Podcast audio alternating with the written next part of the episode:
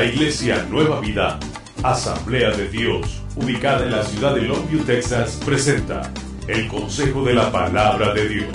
Los pastores Arturo y Mayra Morales le invitan este día a meditar en las Sagradas Escrituras. Este es el Consejo de la Palabra de Dios.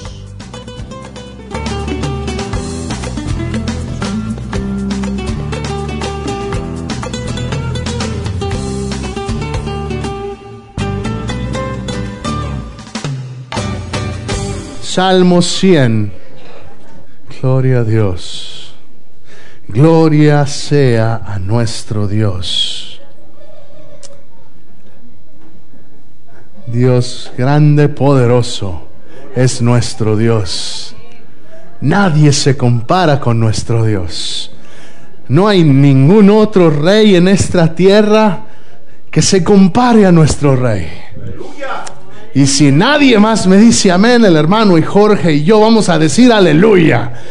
Pero déjeme decirle, no hay nadie como mi Dios. No hay nadie como mi rey. Nadie se compara, nadie ha amado tanto, nadie ha dado tanto. Y esta mañana vamos a alabarle, vamos a bendecirle. Pastor, ya le alabamos. Uh, usted no sabe lo que le espera esta mañana. Hoy vamos a alabar al Señor, porque Él es digno. Hoy vamos a levantar nuestra voz a Dios. Porque Él es digno. Porque Él es digno de alabanza. Porque no importa cómo me esté yendo, Él sigue siendo digno de alabanza. Porque no importa mi situación física, Él es digno de alabanza. Porque no importa que esté enfermo, Él es digno de alabanza. Porque no importa que esté cargado, Él es digno de adoración. Él es mi Dios. Aleluya. Aleluya. Salmo 100. Póngase de pie y vamos a leerlo esta mañana. Pastor, nos acaba de sentar. Pues ya los acabo de levantar otra vez. Salmo 100. Salmo 100. Esta es una, no sé su Biblia que diga arriba, pero mi Biblia dice exhortación a la gratitud. Exhortación a la gratitud. Esta mañana, el sermón de esta mañana es actitud de gratitud. Actitud de gratitud. Si la gratitud es una actitud, dígalo conmigo, hoy tengo actitud de gratitud. Aleluya. Ahora dígalo creyendo, hoy tengo actitud de gratitud. Este salmo es una exhortación, así que al decirlo, entienda una cosa, nos estamos hablando los unos a los otros. Nos estamos diciendo unos a otros este salmo, nos estamos animando. Una exhortación es un ánimo. Es decir, hermano, te exhorto, te animo. Así que esta mañana, al leerlo, entienda, usted me está exhortando a mí y yo lo estoy exhortando a usted. ¿A qué? a la gratitud, a ser agradecidos con Dios. ¿Está listo para leerla? Vamos a leerla todos juntos, por cierto no me va a escuchar. Esta mañana usted me va a exhortar a mí y a sus hermanos a que seamos agradecidos con Dios. ¿Está listo para leer esta mañana? Aleluya. Dice la palabra del Señor, cantad alegres a Dios, habitantes de toda la tierra. Servid a Jehová con alegría. Venid ante su presencia con regocijo. Reconoced que Jehová es Dios él nos hizo y no nosotros a nosotros mismos. Pueblo suyo somos y ovejas de su prado. Entrad por sus puertas con acción de gracias, por sus atrios con alabanza. Alabadle, bendecid su nombre porque Jehová es bueno, para siempre es su misericordia y su verdad por todas las generaciones. Aleluya. Alguien puede alabarlo esta mañana. Entra por sus puertas con acción de gracias, por sus atrios con alabanza. Reconoce que Él es Dios que Él nos hizo y no nosotros mismos. Pueblos suyos somos y ovejas de su prado. Aleluya. Tome su lugar esta mañana si es que puede. Aleluya. Aleluya. Unas páginas antes, el Salmo 75, verso 1 dice, gracias te damos, oh Dios, gracias te damos, pues cercano está tu nombre los hombres cuentan tus maravillas. Esta mañana quiero darle la libertad como siempre y no que la necesite que yo se la dé, pero usted sabe que sacrificio de alabanza, sacrificio de labios es alabanza que sale de nuestra boca. Esta mañana vamos a alabar al Señor. No con canto, vamos a regresar a cantar un canto más después, pero, pero ahorita nos vamos a exhortar unos a otros a alabar a Dios porque Él es digno. A ser agradecidos con Dios porque Él es bueno. Porque para siempre es su misericordia. Porque no te dejó caer. Porque hoy tienes vida. Por eso lo vamos a alabar esta mañana. Por eso vamos a tener gratitud esta mañana. Porque tengo pruebas, sí, pero en medio de la prueba yo sé que Él me va a dar la victoria. Porque no importa qué tan difícil esté el camino enfrente de mí, mi Dios va conmigo. Yo sé que soy más que vencedor. Lo dice la Biblia, no lo dice un filósofo, no lo dice un hombre que el cual pueda mentir. Mi Dios no es hombre para que mienta, ni hijo de hombre para que se arrepienta. Lo que él dice es verdad. Todas las cosas ayudan a bien a los que aman a Dios. ¿Cómo no voy a estar agradecido esta mañana, hermano? ¿Usted cree que no tengo problemas? Yo tengo problemas también. Pero hay algo que esta mañana me levantó con un deseo de venir a alabar a Dios. Hay algo que esta mañana me despertó y al tener un respiro y ver a mi esposa, a mis hijos, y, al ver las bendiciones de Dios, al ver tanta maravilla, no puedo más que alabar a mi Señor esta mañana. Si a veces pensamos que tenemos un derecho de venir y demandar de Dios bendición, hermano, Dios te bendice porque Él te ama y a Él le place, pero Él no tiene ninguna obligación de bendecirnos. Dios es un Dios bueno y por eso hoy estoy agradecido. ¿Por qué? Porque Él me salvó, porque Él vio a un niño que nació allá en el Distrito Federal, en una familia católica, a los tres años. Mis padres se convirtieron al Evangelio Evangelio. Yo crecí en el Evangelio. Yo crecí en el Evangelio, pero, pero crecí en el Evangelio simplemente porque me llevaron. Y no fue hasta que tuve 12, 13 años que comprendí el amor de Dios, que se hizo algo personal, que no era religión, que no era algo de domingo, que no era algo simplemente que hacemos los cristianos sino que entendí por la gracia de Dios, porque Él es el que da entendimiento. Nadie viene al Padre si no es por Él. Si no es no hay mérito en mí, discúlpame que te lo diga, pero no hay mérito en ti tampoco. No hay nada que le sea agradable a Dios excepto un corazón agradecido, un corazón entregado a Él, el cual se humilla delante de Él y una vez que me humillo delante de Dios, Él se complace de mí. Dios rechaza al soberbio, pero da gracia al humilde y por eso estoy agradecido. Estoy agradecido porque a pesar de que en mi familia hubo un quebrantamiento, estoy agradecido porque a pesar de que el enemigo quiso robar y pudo robar ciertas cosas el matrimonio de mis padres, el Señor me rescató y en un momento de gran soledad el Señor me trajo a los Estados Unidos. Y en ese año 1996 el Señor me dio a mi esposa. Ese año la conocí y el Señor me sacó y me puso en una familia americana donde el Señor pudo sanar mis heridas y por eso estoy agradecido. Sí, tenemos que recordar de dónde nos sacó el Señor. Tenemos que recordar y mirar para atrás de dónde me sacó, de dónde, de qué heridas me ha sanado. Le doy gracias a Dios porque por año y medio yo no, más, yo no, yo no sabía de quién dependí. Yo, yo sabía que dependía de la universidad porque trabajaba para ellos, sin entender que al final yo dependo de Dios.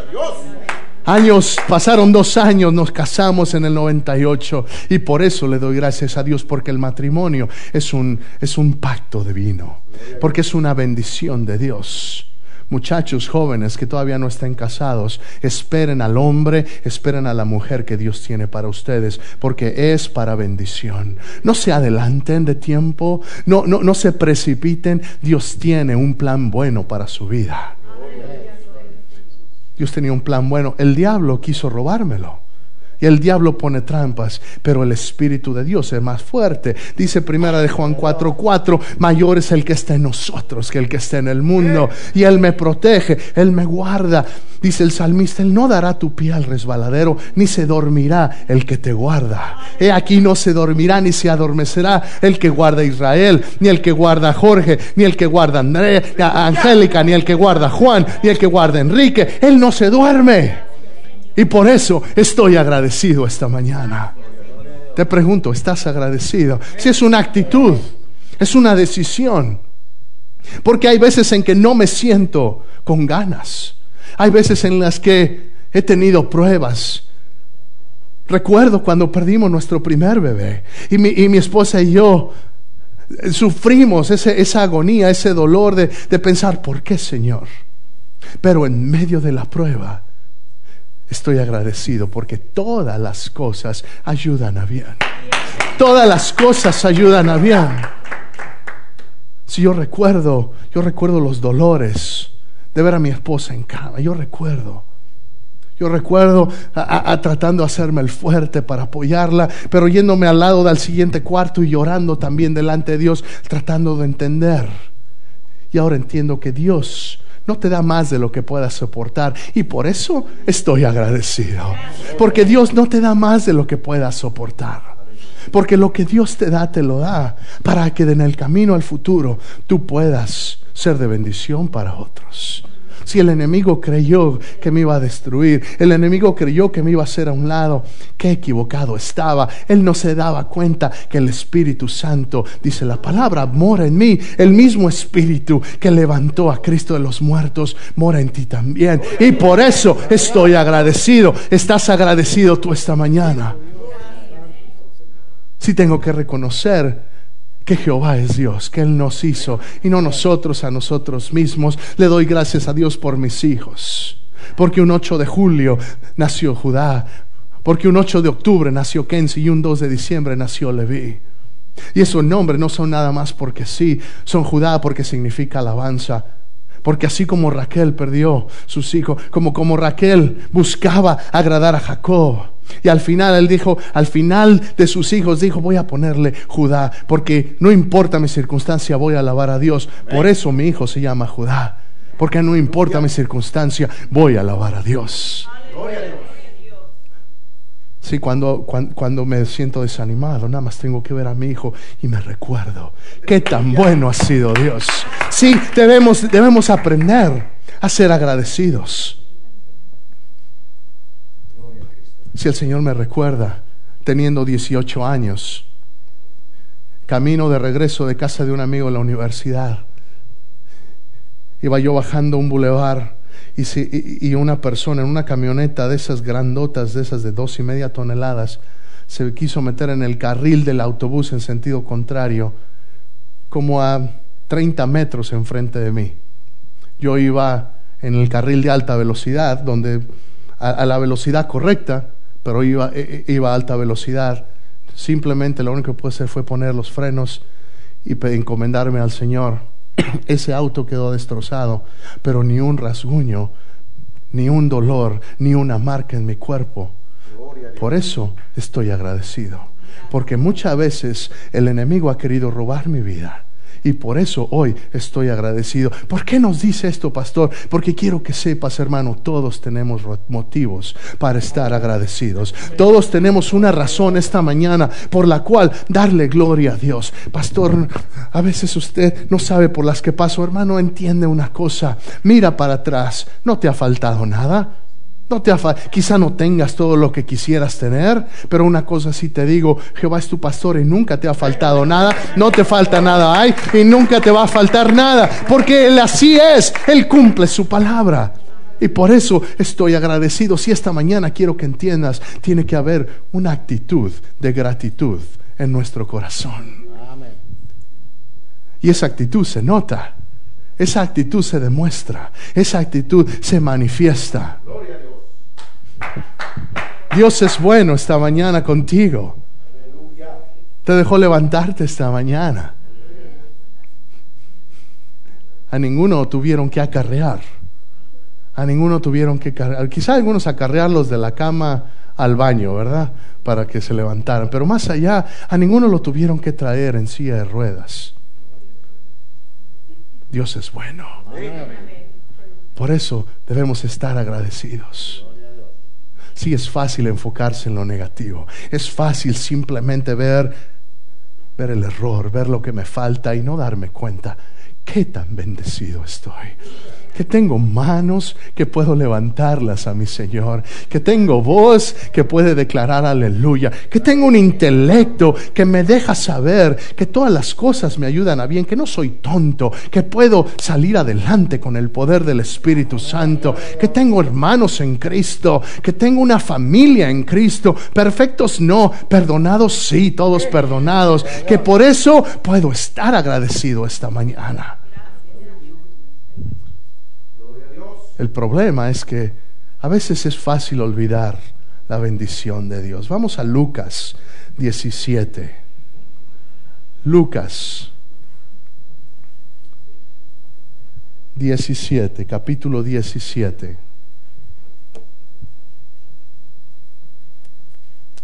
Versículo 11.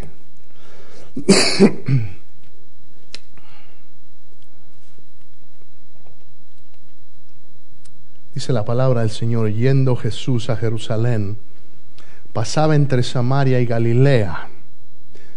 Jesús estaba yendo a Jerusalén, iba camino a la para celebrar la Pascua.